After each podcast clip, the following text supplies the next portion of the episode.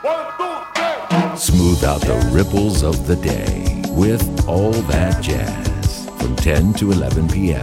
Sunday to Thursday on Easy FM. Back to the dewdrop.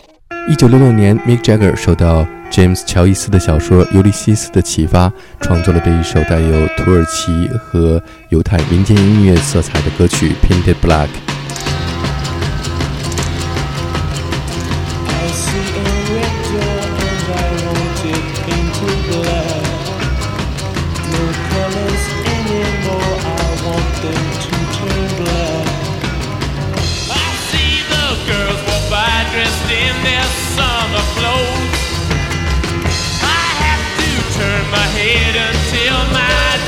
Goes. I see a line of cars and they are painted black. With flowers and my love both never to come back. I see people turn their heads and quickly look away. Like a newborn baby, it just happens every day. I look inside myself my heart is black. I see my red door, I must have it painted black. Maybe then I'll fade away and not have to face the facts. It's not easy facing up when your whole world is black. No more will my green seagull turn a deeper blue. I could not foresee this thing happening to you. If I look hard enough into the setting sun, my love will laugh with me before the morning comes. I see a red door and I want it painted black.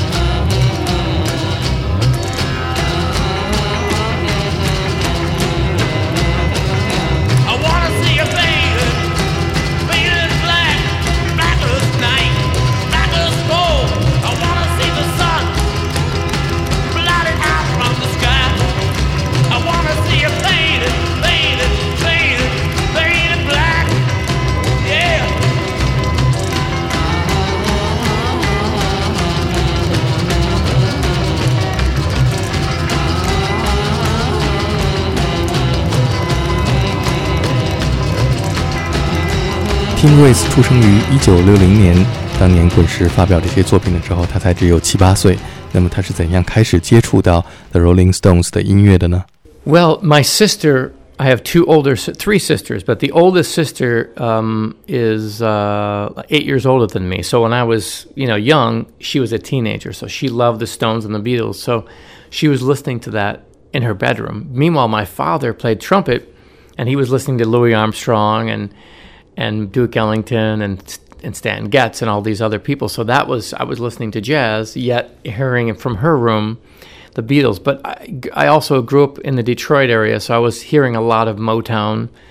So Stevie Wonder I loved, and Aretha Franklin, and so kind of a combination of jazz and Motown, and so I sort of my father as a musician wanted to make sure that I knew a lot of different things, you know, to study, you know, to practice and become good at your instrument. But then I also played in rock bands and, you know, soul bands and then jazz and, and then of course later with the Stones. Tim Rice 小的时候听的都是爵士乐和 Motown 的音乐，而比他大八岁的姐姐在卧室里边听的是 The Beatles 和 Rolling Stones 的唱片。Yes, hello, this is Tim Reese from New York, and you're listening to All That Jazz. 来自纽约的爵士萨克斯演奏家 Tim Rice，从1999年加入 The Rolling Stones 滚石乐队的巡演，演奏萨克斯、keyboard 和 organ。当他在舞台上和伟大的滚石乐队同台表演的时候，作为一名爵士乐手，产生了这样的一个想法，就是用爵士乐的方法重新演绎这些影响了半个世纪的摇滚经典作品。于是，在二零零二年滚石乐队著名的 Forty Leagues 世界巡演的空档期间，Tim Rice 和四位爵士乐手走进纽约的录音室，尝试录制了 The Rolling Stones Project 的第一首作品——滚石乐队在一九六六年出版的《Painted Black》。